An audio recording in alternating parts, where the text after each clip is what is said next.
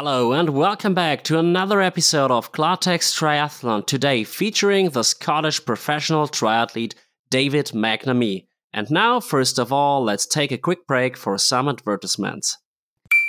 Today's podcast is presented by the Omnibiotic Tri Series 2024. Get ready for a new highlight in the triathlon race calendar. Following the great success of the Omnibiotic Apfelland Triathlon, which became a fixed event in the racing calendar with over 1,300 athletes in 2023, the series expands on August the 25th, 2024, with an exciting race in Graz. The second largest city in Austria will once again be the stage for the triathlon, where professionals in the PTO Silver event with live broadcasting and a $25,000 prize pool will compete alongside all age groupers for the finisher medals. Experience swimming downstream in the Mur River, cycling on a completely closed route through an idyllic landscape, and the half marathon in the heart of Graz. An unforgettable triathlon experience is guaranteed. Under the motto, by athletes for athletes, you, the athletes, take center stage with fair entry fees a fantastic event venue, exclusive goodies for all participants, and a lively after race party, the Omnibiotic Graz Triathlon will be the highlight of the year.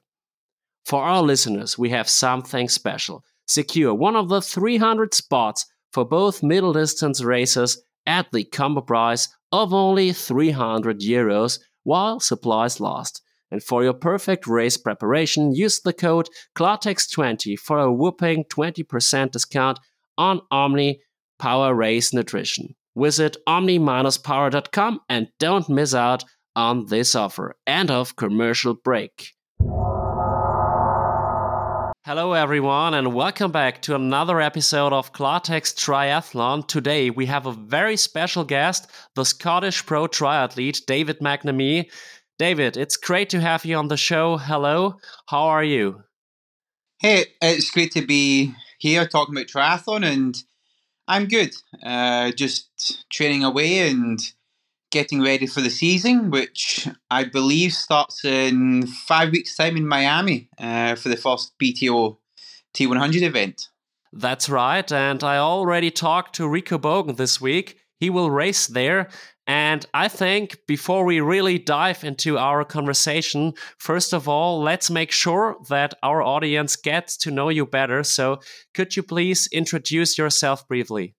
So, I've been a professional triathlete uh, for probably the last 15 years, I would say.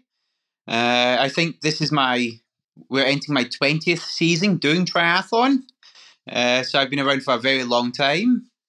I'd say my two highlights have been I've been in the podium twice in Hawaii in 2017 and 2018, where I was third both times behind, well, Patrick, as I'm sure all your listeners know. Uh, yeah, and I'd say that sort of, from a sporting sort of context, that's sort of what you need to know about me. Uh, personally, I am Scottish, but for the last almost 10 years, I've lived in Girona in Spain, uh, which obviously over the last, especially the two or three years, has become a bit of a triathlon hotspot. Uh, it certainly wasn't that like that 10 years ago. It was, yeah, a lot sort of quieter. Uh, but yeah, and then uh, I'm now engaged. Uh, I don't know if anybody really would care about that, but you know, my mum does. So just in case you listen to the podcast, uh, but yeah, and that's sort of about it. Yeah, I saw it on Instagram. I think it was around December that you got engaged with your longtime girlfriend. Congratulations again. And you also have a swimming and short distance background, right? Uh, yeah, that's true. Uh, in both accounts, yeah, we got engaged in December. Uh, it was about time after six years together. And then, yeah, I started as a swimmer when I was younger. I never got that far, uh, but yeah, I when I moved over to triathlon, it was very much the ITU that I was focused on, and I came second in the World Under Twenty Three Championships way back in two thousand and eleven. And then, yeah, I spent a few years racing at the World Series level. Uh, unfortunately, I was never able to get myself on a podium, but I managed to get a few top tens. And yeah, I was around sort of the area that the era that was dominated by Alistair Brownlee, Jonathan Brownlee, and Javi Gomez. Uh, really, at that point, were almost untouchable. And yeah, they moved the sport of triathlon at the ITU level. Really, yeah, they brought it sort of forward in such a big sort of leap. And you will have some rematches with Alistair this season. Yeah, both Alistair and Javier have been given the hot shot uh, selections along with Rico and Marten. And yeah, it's going to be. I don't think I've raced Javier since Hawaii 2018. So it'll be great to sort of get back and race against them. And yeah, it's people that I've been racing for probably the last 15 years. And yeah, I never thought 15 years ago that we'd still be, yeah, going against each other. And hopefully now I can sort of give them a challenge. Whereas back in the ITU days, yes, I did stand in the same start line as them, but that was generally, generally, they never saw me again after that. yeah, I think Javier, he will turn 41 this year and he was a great athlete and i think he is still able to to be competitive in that field but he had some injuries some problems in the last years and yeah i think tuesday was a very important day for the world of triathlon because i think it will also change the world of triathlon a bit because the pto finally we have to say announced the t100 triathlon world tour what were your first thoughts after the announcement? Yeah, so obviously, uh, me being part of the race series, I sort of I, I knew about it a couple of weeks ago. Obviously, I think it's a big step forward for triathlon. Uh, I think a lot of people are surprised by just how many events we have this year, but also the great locations that we have. Uh, for me personally, I every location is great, but I'm very much looking forward to getting my chance to race in London again. I did. I actually did the London Triathlon maybe 14, 15 years ago.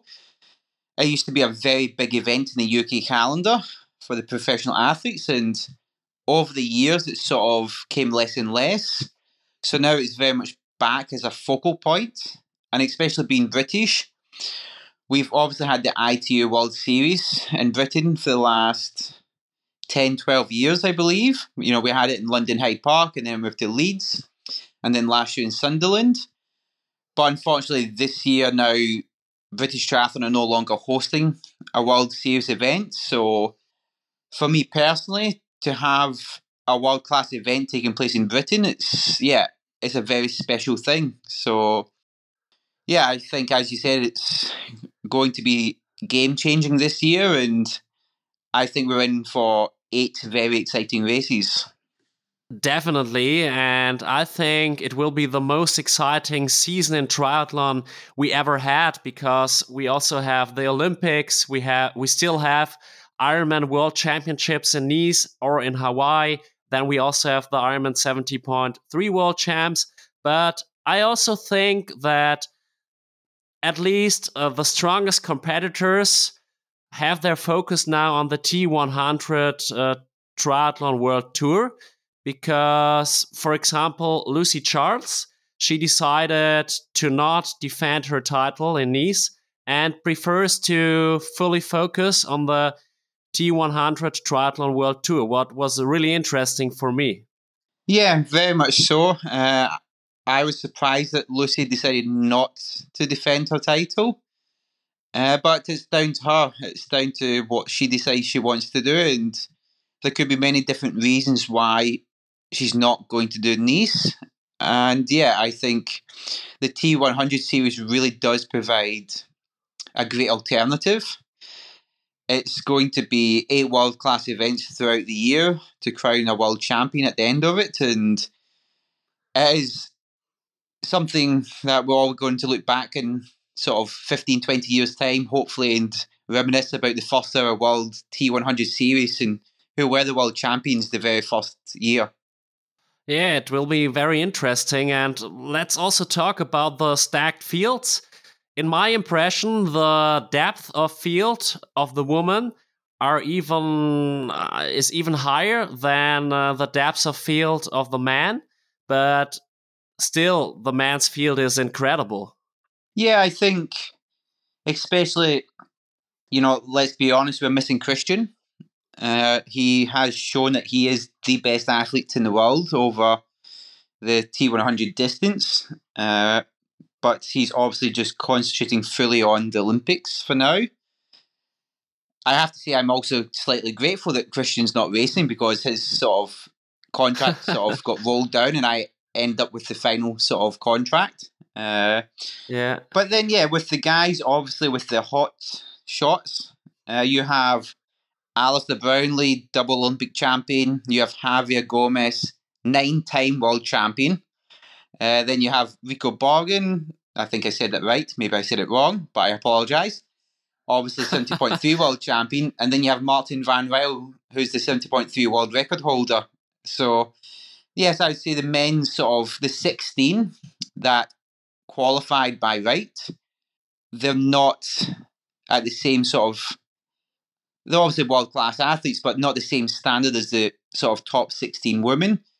But then we, you throw in the four men hot picks, and it's going to both men and women are going to be incredible. It's, they will be the most competitive races of the year. Definitely. I, I was a little bit surprised that Leon Chevalier, for example, decided to race the T100 Triathlon World Tour because he is not the best swimmer, but he's an incredible biker and runner, and he really showed his strengths uh, on the Ironman distance the last years. But perhaps he wants to improve on the shorter distances and then take the speed uh, to the Ironman distance as well. Yeah, I think you're correct. Uh, I was slightly surprised that Leo decided not to do the Ironman series and to focus on the PTO but yeah, I think if he wants to become the best triathlete in the world, his swim is going to imp- have to improve. And why not sort of enter a race series where very much you have to be at the front coming out the water? It's going to be a big challenge for him, like it is for a lot of people. And yeah, you have to sort of work on your weaknesses if you want to sort of become the best in the world. I completely agree, and he has to improve his swim in order to get uh, on on the top podium, for example, in Hawaii or somewhere else. And then is there is also Patrick missing, and I know you're a big fan of Patrick Lange. Yeah, I, I really like Patrick. I've known him since my first year in long course triathlon was 2015, and I had many battles with Patrick. And then obviously in Kona 2017, we shared a long time together during the race. Uh, I believe we biked the last 100 kilometers together and then ran the first, almost the first half marathon together. Uh, and then we got to a point where, well, Patrick decided to keep on at his ridiculously fast pace and I got dropped. And he went on to become world champion but thankfully I was able to work my way through the field and come third. Uh, and then, yeah, obviously 2018, I shared the Kona podium again with him, which was a special occasion. So, yeah, I can fully appreciate why Patrick decided not to do, to do the PTO T100. He's obviously, well, very much known for being an Ironman athlete. His efficiency is incredible. Uh, you see him how he runs the last 10, 15 kilometers of a marathon, it's just poetry in motion. It's just really beautiful. Uh, I'm very envious of what he can do, but he knows his strengths and he's sticking to them this year and he's targeting the Ironman series. And I think you have to sort of put him down as the favourite. Definitely. And I think that his main focus is on Hawaii because I know he wants to win that race a third time. And last year in Nice, he showed how strong he is, especially a big improvement on the bike that I remarked, and then an incredible run again. I think he ran two hours, 32 or something like that. So for him, it's definitely the right decision because I don't think that he would have been able to win a T100 triathlon world tour race, to be honest. Yeah, and I agree. Uh, I think Nice was an incredible race. I think he showed a lot of the pros have known for the last four or five years that Patrick is actually a very good cyclist. He's just, I think, his running overshadows his bike. But in Nice, showed how good a cyclist he was. Uh, nice is very much a cyclist course.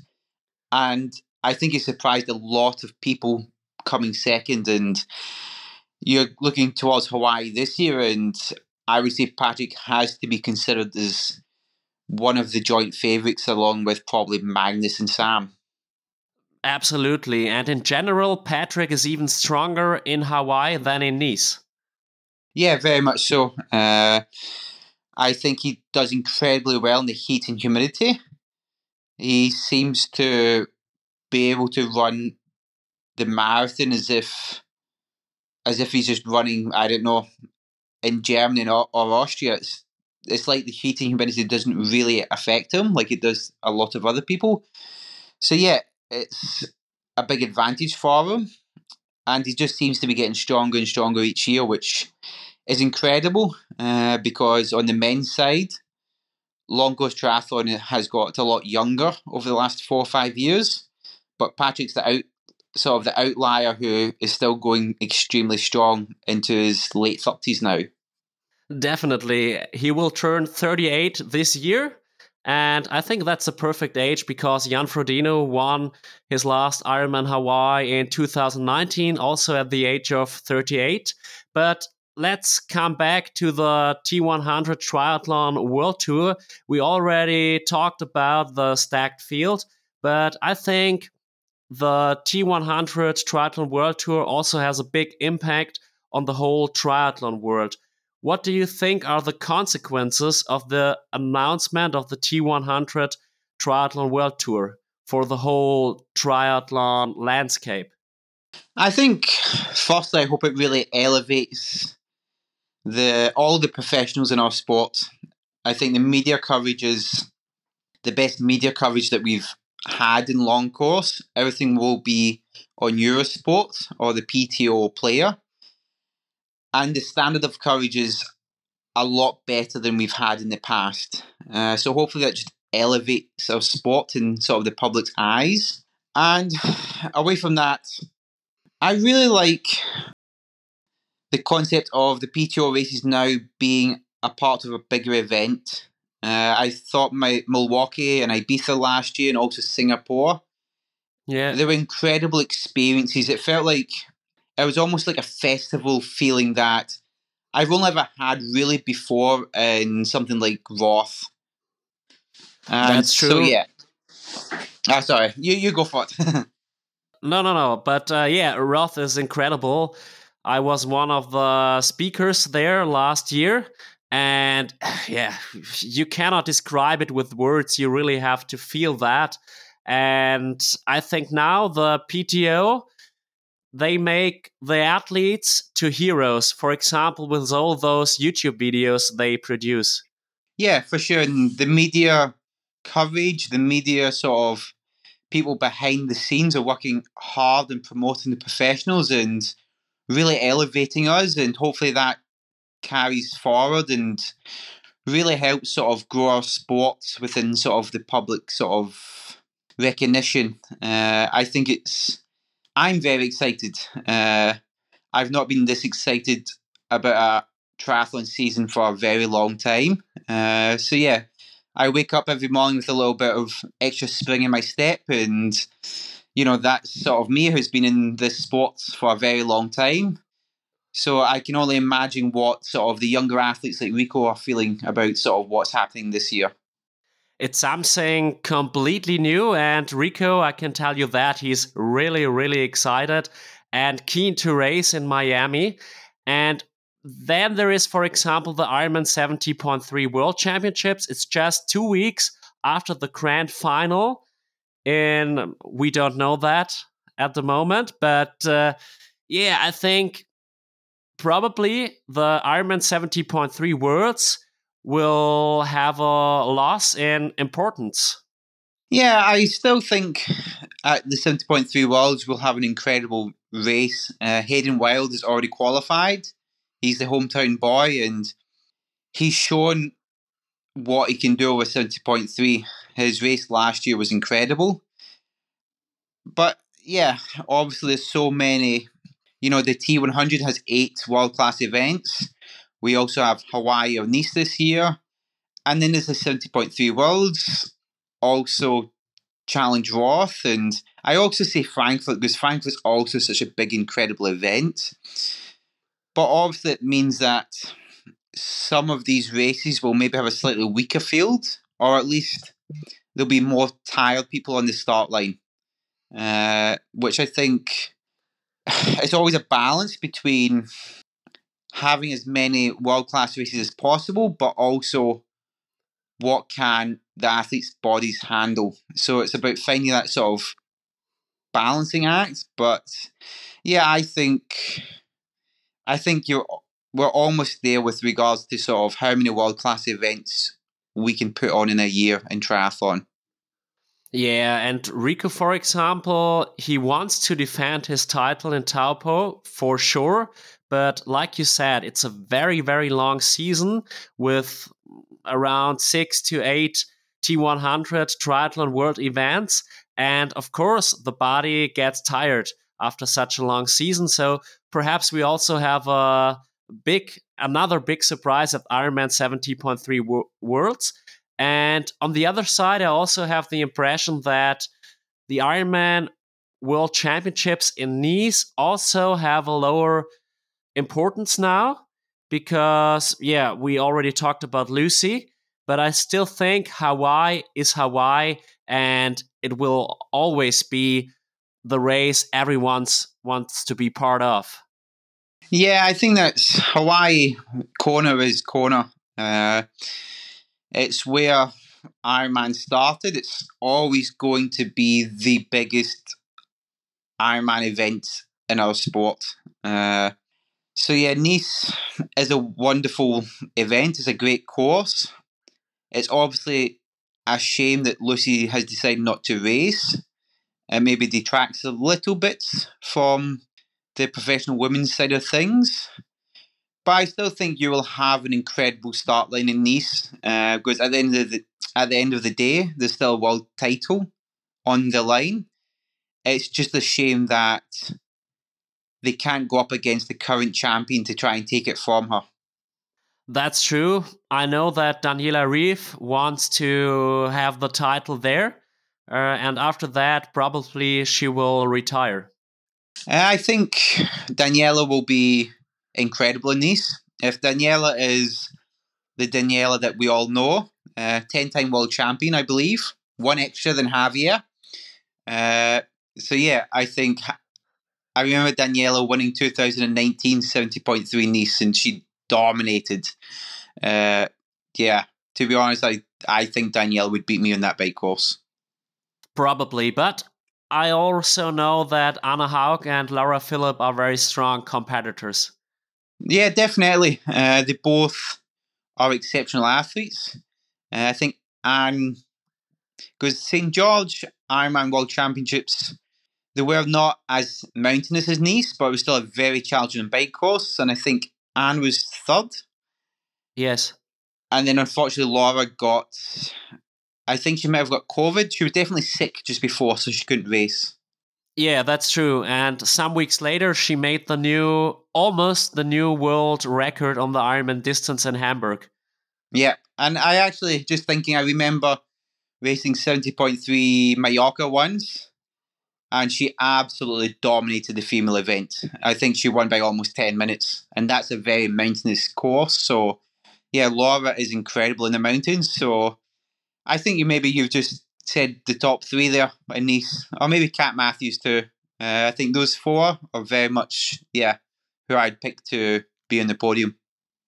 I completely agree, but coming back to you, we all know there are eight events in the T100 Triathlon World Tour. Yeah, which events will you race? So right now, I'm definitely going to Miami. Uh, I booked my flights today, so I'm definitely going. Uh, then yeah, after I'll go to Singapore. Then I will evaluate. Uh, ideally, I would like to get to Kona this year as well, but I have to qualify. So I still need to decide which Ironman in Europe that I want to do. I will be in Europe because obviously after traveling to America and then to Singapore, I don't want to keep on doing international travel this whole year. Uh, so yeah, I will evaluate, but obviously London will be a very special event for me, so that's a definite. And then Ibiza is sort of that's like a thirty minute flight for me, so I'll definitely be there. And then yeah, Dubai in the grand final. Uh, but yeah, I don't know whether I'll go to California uh, or Las Vegas. Okay, yeah, Kona is one week after Las Vegas, if I'm right now. And I think that's probably difficult to be competitive in both races in Las Vegas and Hawaii. So let's see. But also, yeah, let's talk about Hawaii because Hawaii has is plays a significant role in your life. You finished two times in third position in 2017 and 2018. So tell us more about what Hawaii means personally to you. So Kona for me, it's what I knew about triathlon really before I knew what triathlon was. Uh, I watched it as a kid, uh, well, the highlights at least on TV and I just I found it insane. Uh, I found it incredible. It really sort of it struck like really struck home to me like that you know how awesome this is that there's people that get to go to Hawaii to do this crazy event. And honestly, I, I would love to say to you that, you know, I always dreamt about going to Hawaii and competing there. But the reality is, is like where where I grew up, nobody went to Hawaii ever. Like it just wasn't even something that you saw as a possibility. Uh, generally, people went maybe in the summer holidays for like a week to Benidorm or to Ibiza or Mallorca if they were lucky. So yeah, I never thought about ever being in Hawaii. Uh, full stop. Never mind doing the Ironman race. But then, yeah, obviously, I got into triathlon and it became this sort of crazy possibility for me. And 2015, I was there on the start line, and yeah, it was sort of. I don't know. Uh, again, I can't say it was a dream come true because I never thought it was even a possibility. Uh, it was just a really special thing, and I loved the event. Uh, I think it's really sad to see that now the men and women are separated uh, because I think there's something really special about Hawaii having you know over 40 years of history as the world championships for Ironman and taking it, it away from Hawaii I personally believe devalues it. Uh, so yeah that's sort of where I stand. Uh, I understand Ironman is a business and the CEO gets to run the business as he feels. But personally, Kona will always be Kona. Definitely. And to be honest, last year I watched the race in Nice and I really, really enjoyed it. It was such an exciting race with an amazing performance of Sam Laidlow.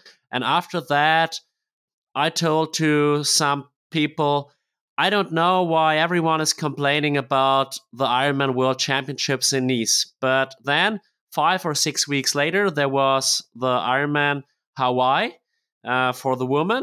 And then I watched this race. And then I remarked, now I know why everyone is complaining about that because I really felt that the Ironman World Championships belong to Hawaii because they're the special vibes. That's the history. But to be honest, at first, I thought a little bit different after Nice, but then there was this switch again. Yeah, and I think so. And I think like Nice a, was a great event, and I'm sure it'll be another great event this year. But it just doesn't have the same. Like with Hawaii, there's talk and excitement about it for like the month leading up to the event. It's not just the one day. And then during race week, it builds and builds. And the event itself is special. Like, you aren't just racing the athletes on the start line. You can also compare yourself to like what Mark Allen, Dave Scott, Natascha Badmann used to do.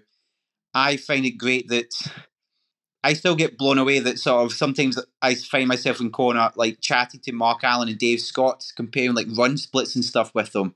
I yeah. for me it's just like you know you get to meet guys that you sort of you grew up with watching on TV and you know exactly what they went through because you're out there in the same course that they did in the same conditions that they did and it's that sort of special link and bond that you can have with anyone that's did Hawaii over the last 40 plus years and we've lost that.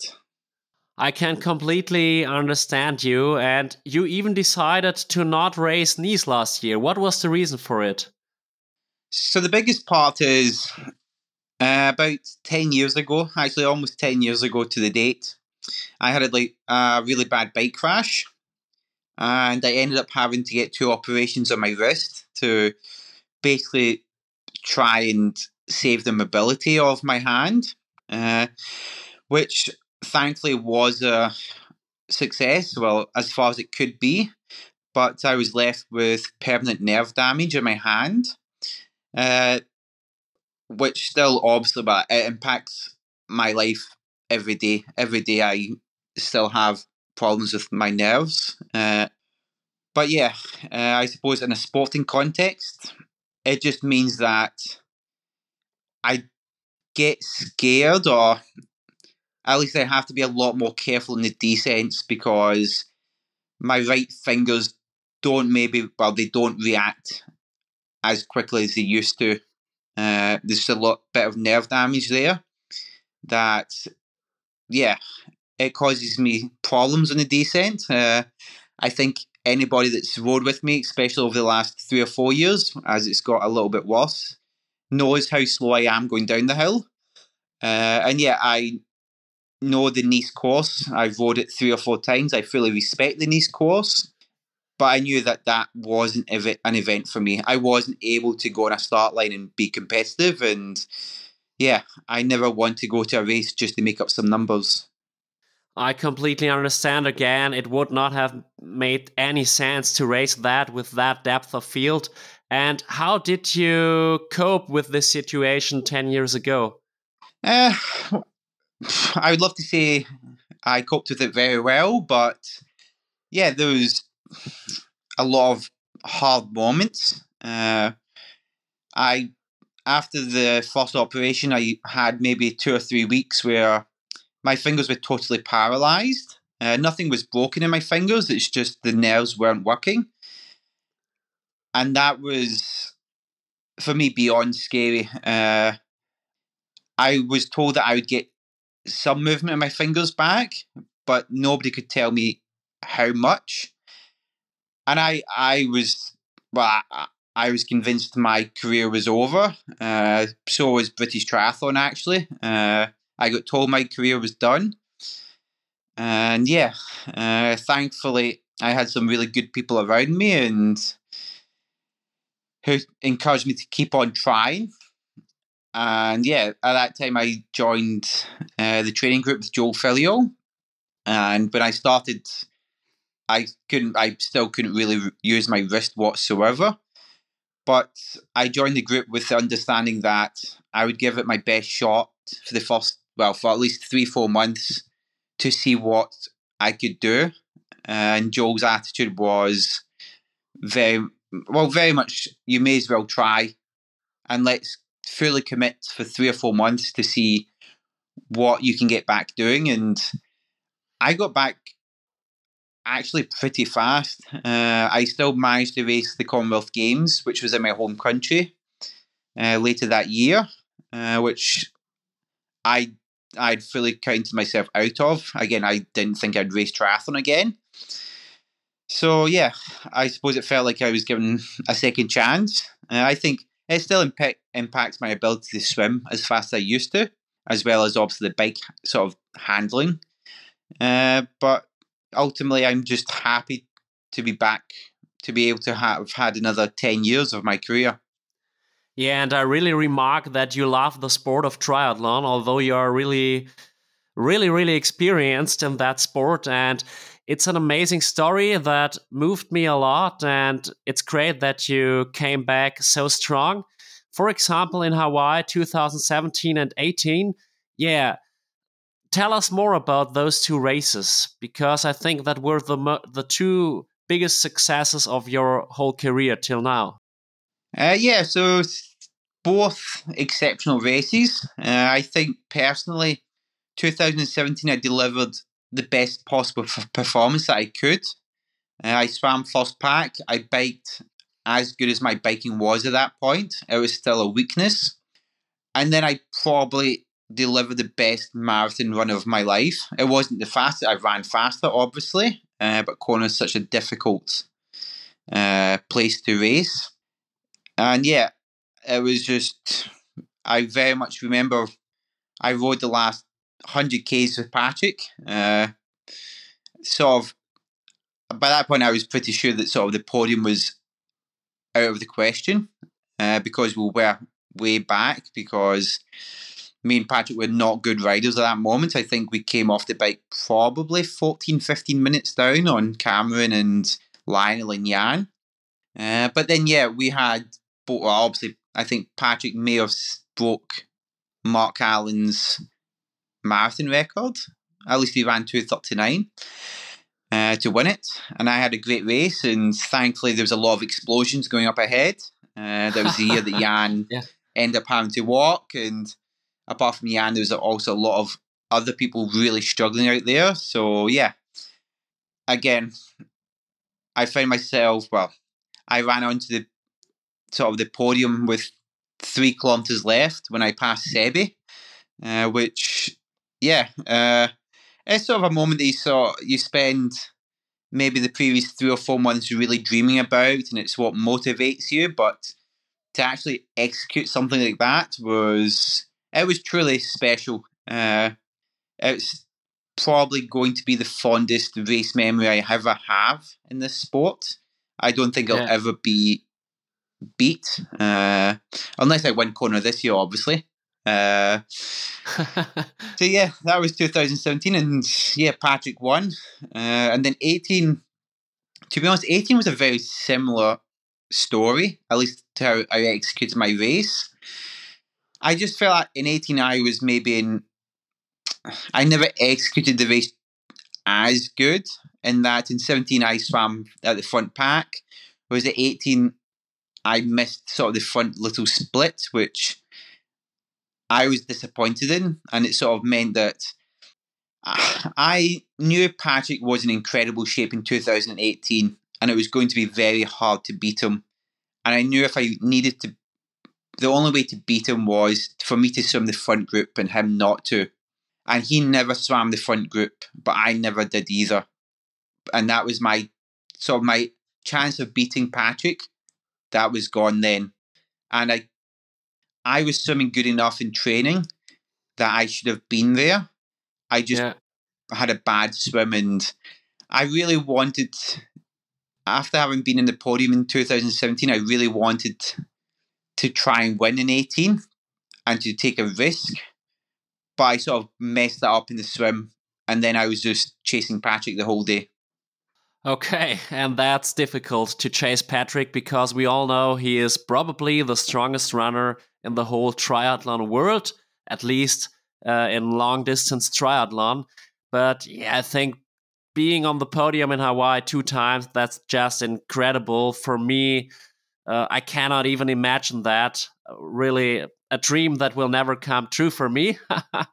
but uh, yeah, your last appearances in Hawaii were not that successful. So I think now in 2024, you want to show that you can do better. Yeah, for sure. The last two races have been disasters, uh, both DNFs. In 2019, I got sick two days before the race and I just had no energy. And then 2022, I really struggled with a back problem. Uh, from like July that year, I struggled. I had, yeah, basically my lower back was very bad and I wanted to go to Kona and this will sound stupid. I basically wanted to go to Kona because yeah. I couldn't live because 2019 I had DNF and I was like, no, no, I, am finishing. I'm, I'm going there and finishing. But then 2022, I, I tried. Uh, I was in so much pain in the bike and I got off and I ran about 12 or 13 kilometers and I got to the point where I was starting to do real damage to my back. And I remember my fiance being there uh, and she was like, if you want, just walk to the end. But I don't even think I could have. I was in that much pain. And unfortunately, I did damage myself even more and then I ended up not really after Kona 2022. It took me four months of basically not running much or at all to get my back and my. It was also my hip back to normal. Uh, so yeah, that sort of put me out for another sort of four months. Uh, so yeah, it was a long sort of.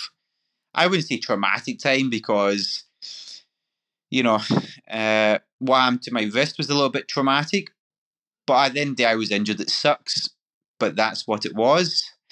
Uh, however, coming back to this year, obviously I want to get back to Kona, and you know this could very much be my last time on the island, and I want to look back with good memories of my last time being there. I completely understand that, and my fingers are crossed for you because I really like you. You're a great athlete and a great uh, guy. And so I think 2022 was a difficult year for you, but last year you had a lot of races. And I think you were stronger again and you also found your running legs again. So, what are your learnings and takeaways from last season? Uh, the key thing is not to get injured. Uh, that's a big thing. Uh, so, yeah, 2022 was, I think, from about the end of June to start of July until the following February, like the end of January probably, I couldn't really run at all just with the pain. Uh, so that was a long time of sort of frustration. And then, yeah, last year, I think the start of February, I finally got back to pain, being pain free, being able to train as I wanted. And then all of a sudden, like Clash Miami was on the calendar for the start of March. And I knew I wasn't going to be in great shape, but I was like, well, I've waited seven months to be injury free. Here's the race yeah. in four weeks' time. Let's just go for it so I can finally be back on sort of at a competition pain free and just to enjoy it because there's nothing worse than being on start lines injured. Uh, I shouldn't, I should never put myself in that situation in Kona. And even I did the PTO Edmonton race earlier that year with the same situation of being injured. It's you sort of fear missing out on something, but then you race terribly or you DNF and it hurts way more. So yeah, last year I got back, finally being able to train properly at the start of February, and my I my form just progressed throughout the year just because I was injury free. I was training with the group here in Girona uh, with Joel Filliol Injury Box and really enjoying it. And I, being back pain free training and in a nice group, the enjoyment really came back. And yeah, by last August, September, I was back to being in the, my great running shape, my great triathlon shape again. Uh, I came eighth in PTO Milwaukee last year, which yeah was the first world class performance that I'd done in a long time. And then I followed it up with Ironman Italy, where I was second. I just missed out in the victory, but I ran a two thirty four marathon, which obviously, well, it is the quickest marathon I ever ran. So after a couple of difficult years, I'm finally back to where I was, and a lot of it's just down to being injury free and enjoying what I'm doing. Yeah, it's very important to have fun on the one side and on the other side to be injury free. And of course, there are stories like the story of Lucy Charles Barclay, who ran the marathon in Hawaii last year with an injury in her legs. But I think that's an exception. And in general, it's just stupid to race with an injury.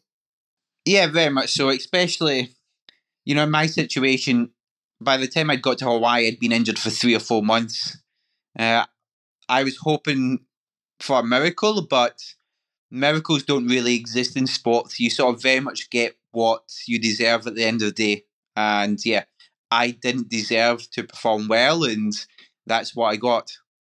Pretty honest. And now coming back to 2024, it's like you will race the T100 and you want to race Kona. So, how do you prioritize between those two goals?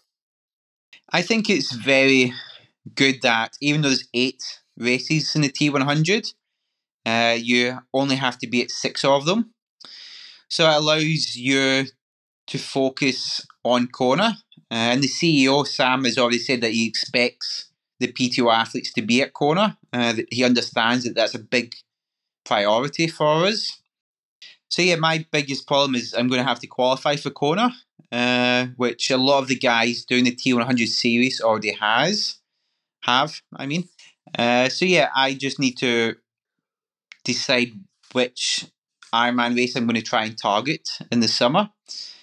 And then yeah, I think I think it is possible to do well in both. Uh, whether the strongest guy at T100 can also be the Ironman World Champion, I don't think so. Uh, unless a Kristian Blummenfelt, but he chose not to, which is good. Uh, so yeah, I think for me, at some point, right now my focus in, is on T100 for the first two races, and then I'll try and qualify for Kona. I think, and then if I have to target one or the other, 100% at the end of the year, I will base that on what I feel most passionate about at the time. Uh, I've been in the sport long enough that I know you have to be passionate about the goals that you're chasing, and that's what I will do at the end of the year. Is I will obviously do both if I can, but if you were to say, okay, David, you can choose one to be an A plus race, which one would it be? I will choose what I feel most passionate about at the time.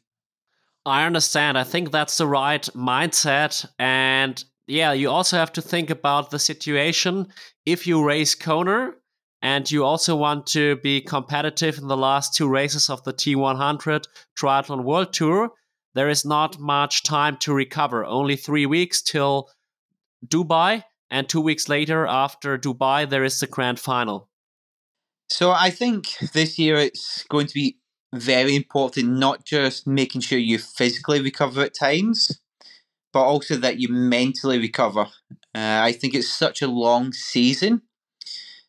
It doesn't matter whether you're focusing on T100 or Ironman or the Olympics and T100 or Ironman and even the 70.3 World Championships. We've got world class racing from the start of March to December. And so it came up that high level of training and racing is physically demanding, but also mentally demanding. So, so what my experience has taught me is that at some point this year, not only am I going to have to have a physical break, but also some time off just to mentally recover because you can't get to Kona and PTO Las Vegas and PTO Dubai and the PTO Grand Final of the 70.3 World Championships mentally exhausted because it doesn't matter what your shape is physically. If you're not mentally 100% to go, it's not going to happen for you. You're not going to have a great race.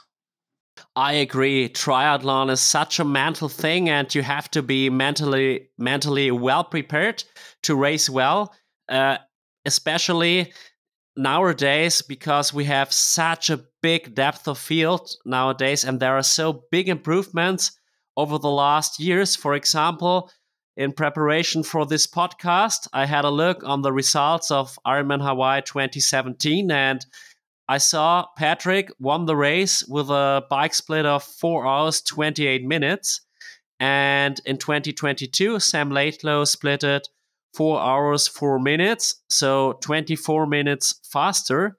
And perhaps it's due to the perhaps the conditions were better, the bikes are a little bit better, but that does not explain 24 minutes. And a uh, small side note Sam Laidlow couldn't win the race. He came second in 2022. So there is such a big improvement in the performances uh, in the triathlon world.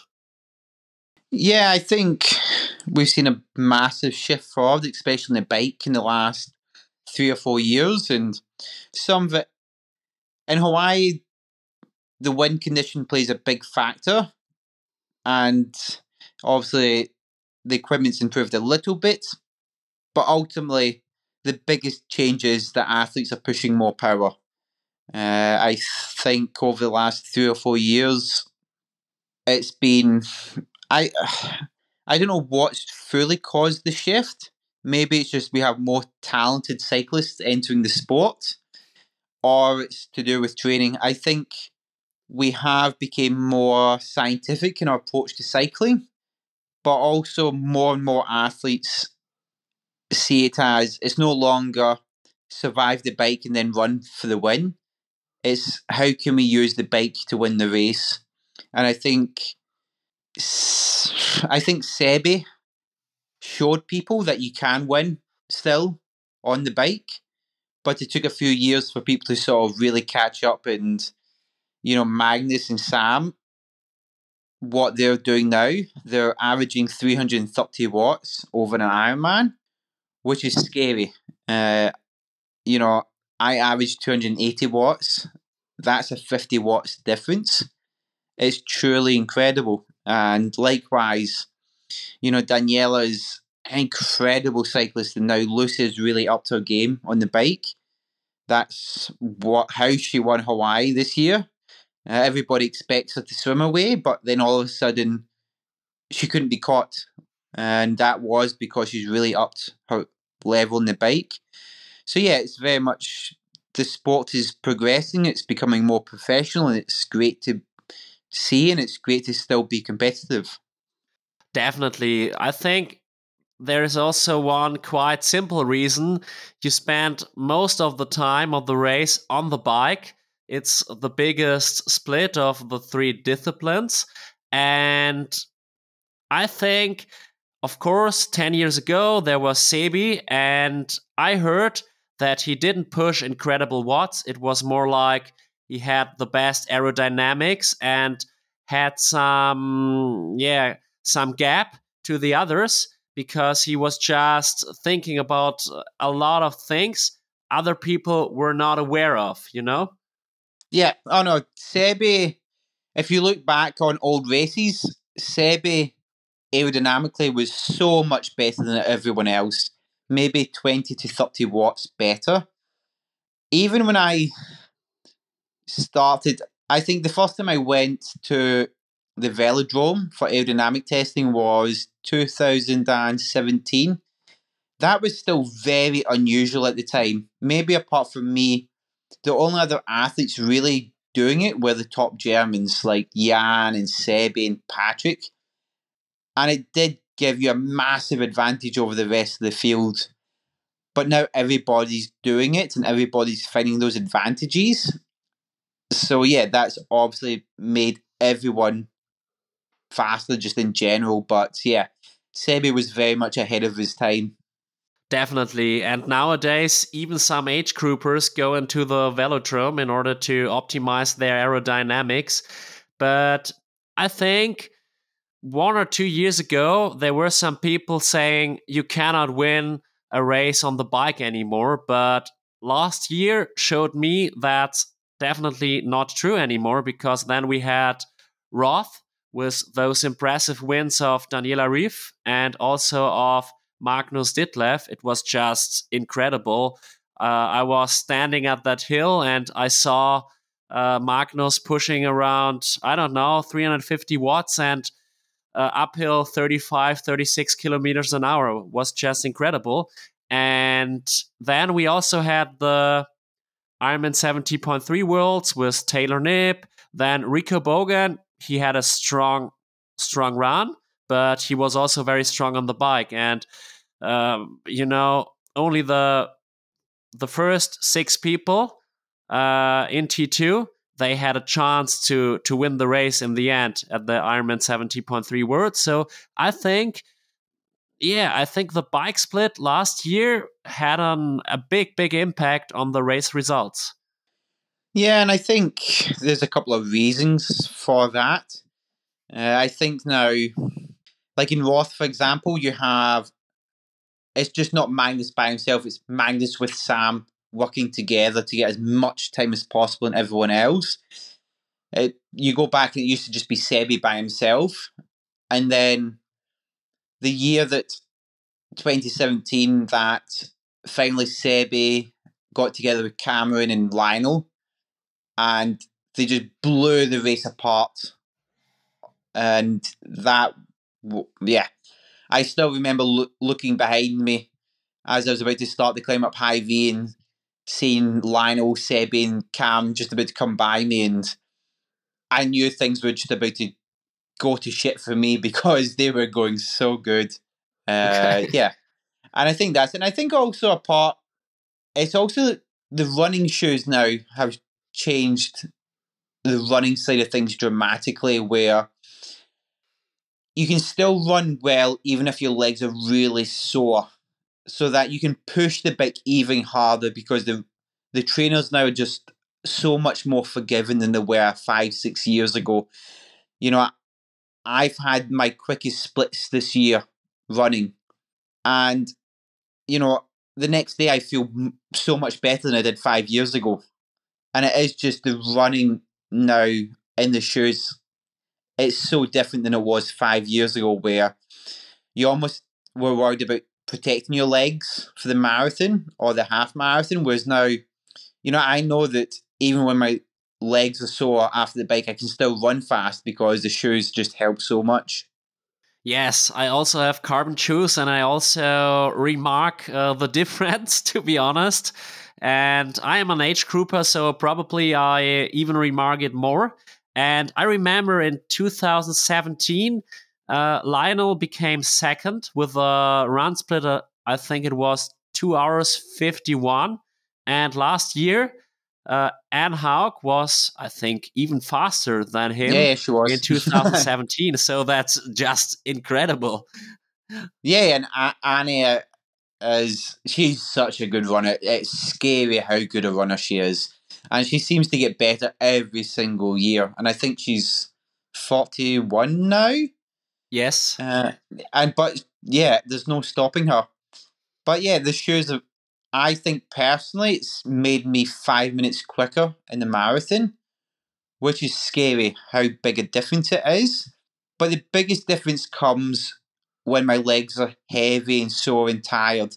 I'm still able to run at a very quick pace, whereas in the past I wouldn't. And that's the big difference is that even with heavy and sore legs, you can still keep a good pace going. So that's it's just changed, especially the marathon, so much. Yeah, that's a very good explanation. And I think that also the pandemic in 2020 and 2021 played a significant role because the athletes could focus more on the training, less racing, and of course, science based training. Yeah, better bike fittings, the carbon shoes. So a lot of development that explain the big improvements, but I also think that the athletes in general uh, became a bit stronger. And I think 2019, that was the last year of the old generation. And then after the pandemic, uh, the new generation was was there. Yeah, I think I think we see that with a lot of sports, in that you look at cycling, it's a very much the average age is very young. Same with marathon runners. You have people winning major marathons at the age of 20, 21. And now Ironman has become a lot younger. Uh, my first Kona was 2015. I think I was 27. And I was the youngest person in the race. whereas now you have people racing Kona or Nice at the age of 22, 23, and the best athletes in the world are 23, 24. It's a massive change in the age, and I think a big part of it is during the pandemic, athletes could really have a think about what they wanted to do. But also, I think when I was younger, you used to always think if you did Ironman, it meant doing like these crazy training days of like nine or 10 hours. You didn't, you just assumed, you know, you're doing ITU racing, you're doing 30 hours of training a week. If you do Ironman, you have to be doing 40 or 50 hours a week. It's like crazy. but then, you know, now with Strava and social media, you know, I, I do, th- I just, now I do 30 hours of training a week, I do the same volume that I was doing the ITU. So all of a sudden, the ITU athletes now they're like, well, there's no, there's not a big difference, you know. was I used to think, you know, you can't do Ironman unless you're doing these massive training weeks of 40, 50 hours, and you have to be. We had this sort of belief that you had to be old to do that, uh, whereas now well, I'd say it's completely opposite. You know, I say 20 year olds can handle Ironman training better than me. Uh, a small side story. I am a neighbor of Faris Al Sultan in Germany because I live in Munich, and sometimes I go for a ride with him. And he told me about one training week about of 58 hours, and he said, "Okay, that was too much." yeah, yeah, and like you know, Cameron Brown used to do crazy hours and stuff. And I think we just all thought that's what you had to do. And when you're a young athlete, that just sounds scary. And yeah, now the reality is no, you don't, you shouldn't be doing that. The volume required is very much similar to the Olympic distance guys. It's most people can handle between 25 to 30, 32 hours a week we need to recover to improve. And yeah, I think Strava and social media has massively changed uh, sort of our perceptions of what yeah we have to do. I completely agree. And now I would love to shift the focus to Girona because Girona, it's like the home of triathletes because a lot of athletes, for example, the German Ruben Zepuntke, moved to this town. So you also live in Girona now for around nine years. Am I right? Uh, yeah, so I moved here to live full time 2015. But as like a training destination, I've been coming to the region since 2010. And when I used to train with Joel Filliol, uh, we used to live in Banyoles during the summer from like May until September uh, which Banyoles is a town maybe 10 kilometres away from Girona. So I'm very, well, I very much know the region. It's very much my home now. But yeah, Girona, especially since the pandemic, actually, it's grown massively with regards to being a triathlon hotspot. Uh, 10 years ago, no triathlete would ever, well, we wouldn't live here. Uh, when I moved, I was sort of the only person uh, triathlon wise. There was always pro cyclists that lived here. Uh, I think it all went back to Lance Armstrong being basically the first person here. Uh, so now, yeah, I think since the pandemic, people have wanted to sort of move away from home a bit more. And I think also a big change happened when like the Joel Filliol training group based themselves in Girona just after the pandemic with like Vincent Luis, Jelle Geens, Marten Van Riel. Uh, because in the past, there were triathletes training here, especially in the summer. You obviously had Jan Frodeno, you had Nick Kastelein, you had James Cunnama, Jody Cunnama, but not really any ITU athletes. But all of a sudden, when Joel's group turned up within six months, you basically had like half of the ITU athletes now sort of training here.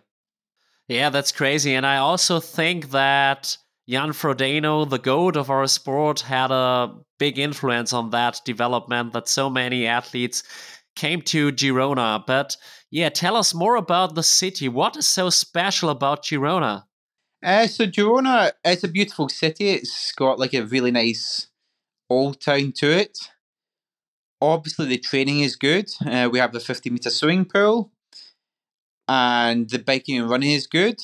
Uh, but if you're asking me what makes it truly special compared to sort of other places in Spain, uh, there's not much of a difference, to be honest. Uh, a big thing now, which I find with people that have moved here over the last couple of years, is that it's one of the few places in Spain that you can survive just speaking English. You don't actually have to learn Spanish or Catalan uh, because now there's so many foreigners living here, especially in the old town, that basically you have your own sort of little community that speak only English, which I think is very reassuring for people when they're thinking about moving somewhere to live. Uh, but yeah, it is a very good place for training, but obviously in Spain there's so many places to train. Uh, yeah. So what makes it extra special? I think it's now just it's the fashionable thing, and yeah, uh, I can't really tell you to be honest. Yeah, at the moment I live in Gran Canaria and I also really appreciate the conditions here because you can bike well, you can run well, you also have uh, like gyms with swimming pools and so on.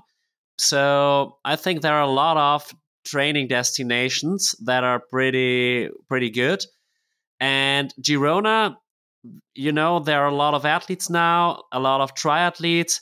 How much exchange do you have with other pro triathletes there? Uh, so I now train again with uh, like Joel Filliol's group is based here uh, with Drew Box in charge, and I'm not being coached by either Drew or Joel, but they allow me to join in with some of the sessions. So I train on a daily basis with people like Vincent Luis, Vasco Vilaça, Jelle Geens. There's maybe eight or nine of us in the group. And yeah, it's mainly ITU athletes, but I think after the Olympics, people like Vince and Jelle will be looking to move up to the T100 or the 70.3 so yeah, obviously I see those guys on a daily basis, and yeah, I I see other triathletes around to say hello to and stuff, but that's about it.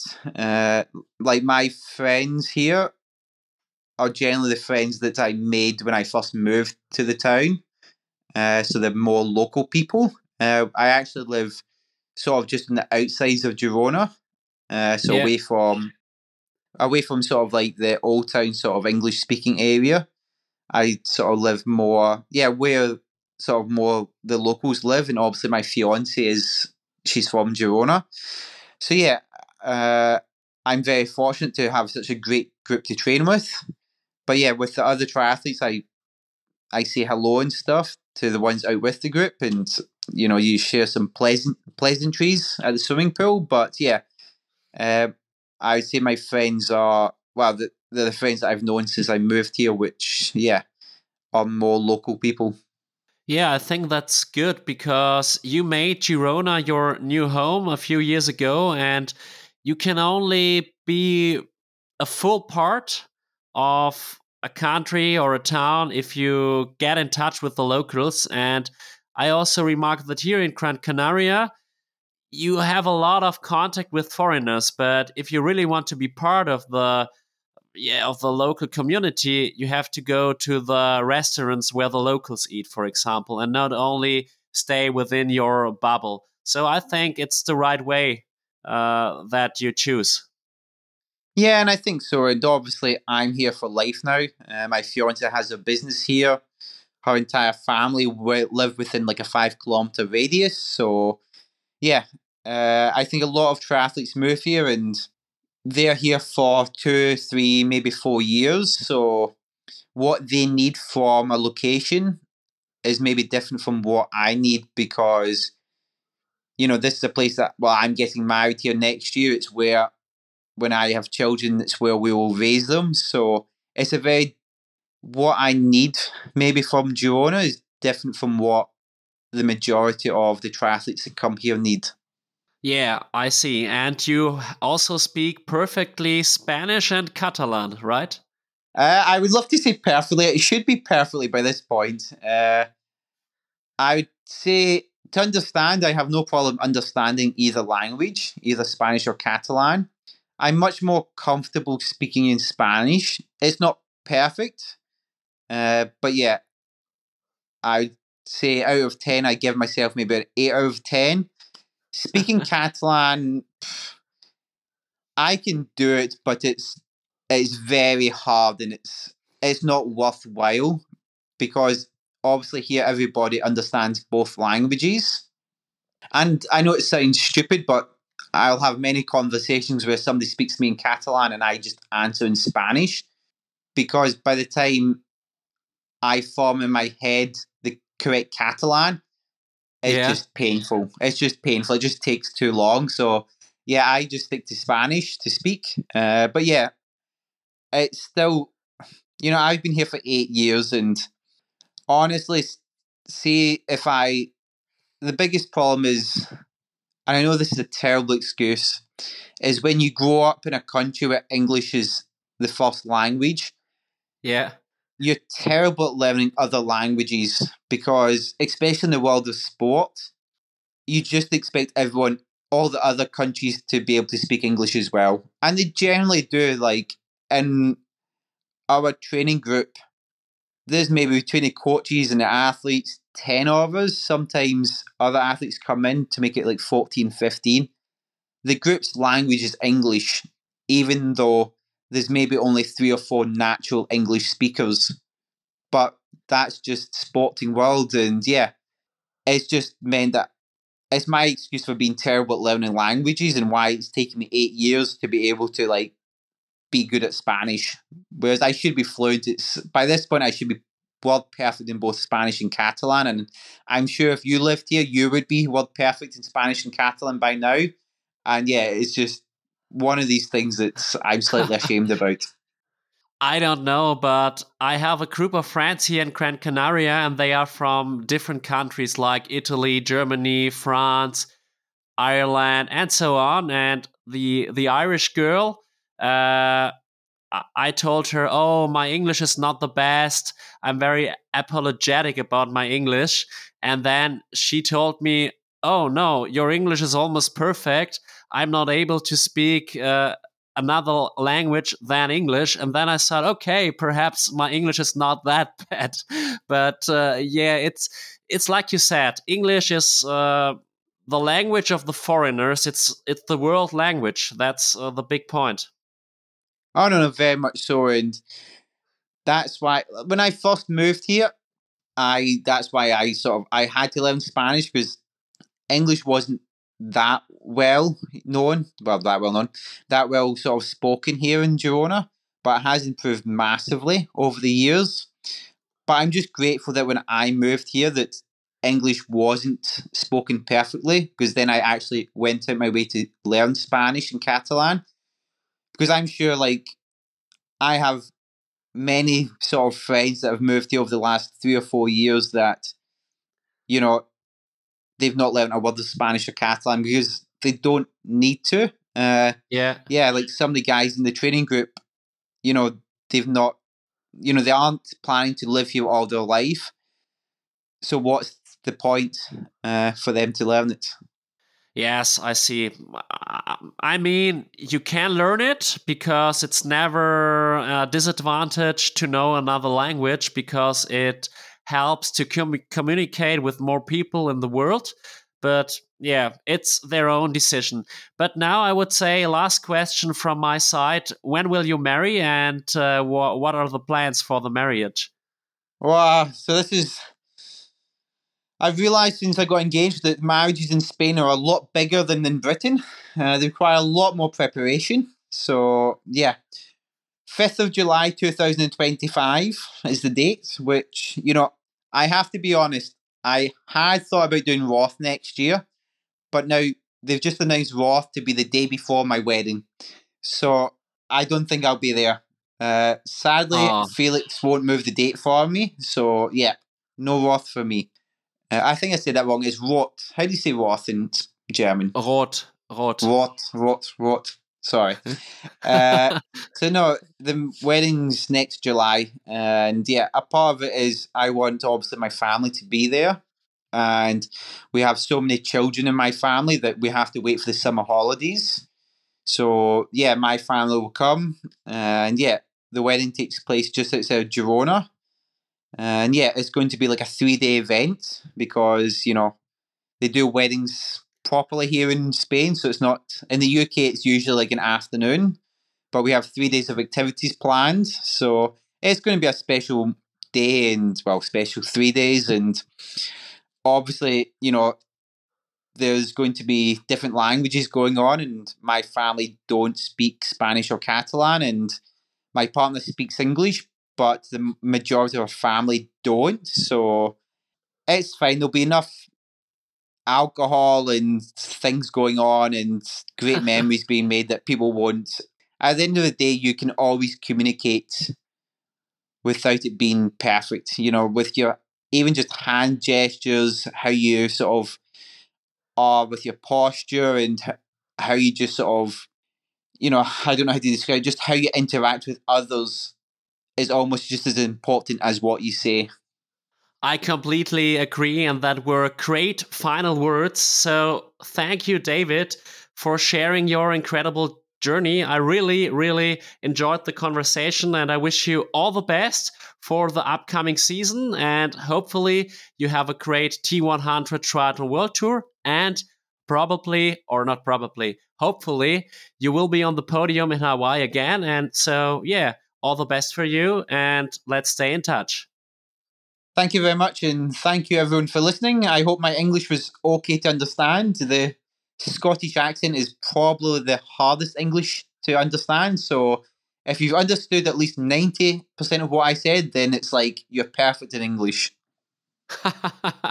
to be honest, I really like that Scottish accent, and I don't know why, but for me, it's easier to understand.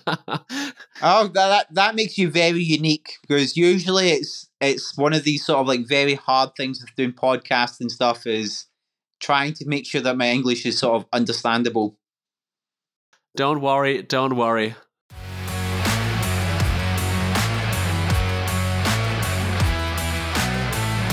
I hope you enjoyed today's episode with David McNamee as much as I did. If you appreciate our work, we welcome donations on PayPal, positive reviews, and recommendations. And now, another small advertisement. Sign up for the OMNi-BiOTiC, Apfelland, and Graz Triathlon and don't miss out on these two races. For optimal preparation, we recommend OMNi-POWER products where you can get a 20% discount with the code KLARTEXT20. Continue to enjoy listening, and until next time, yours truly, Alex.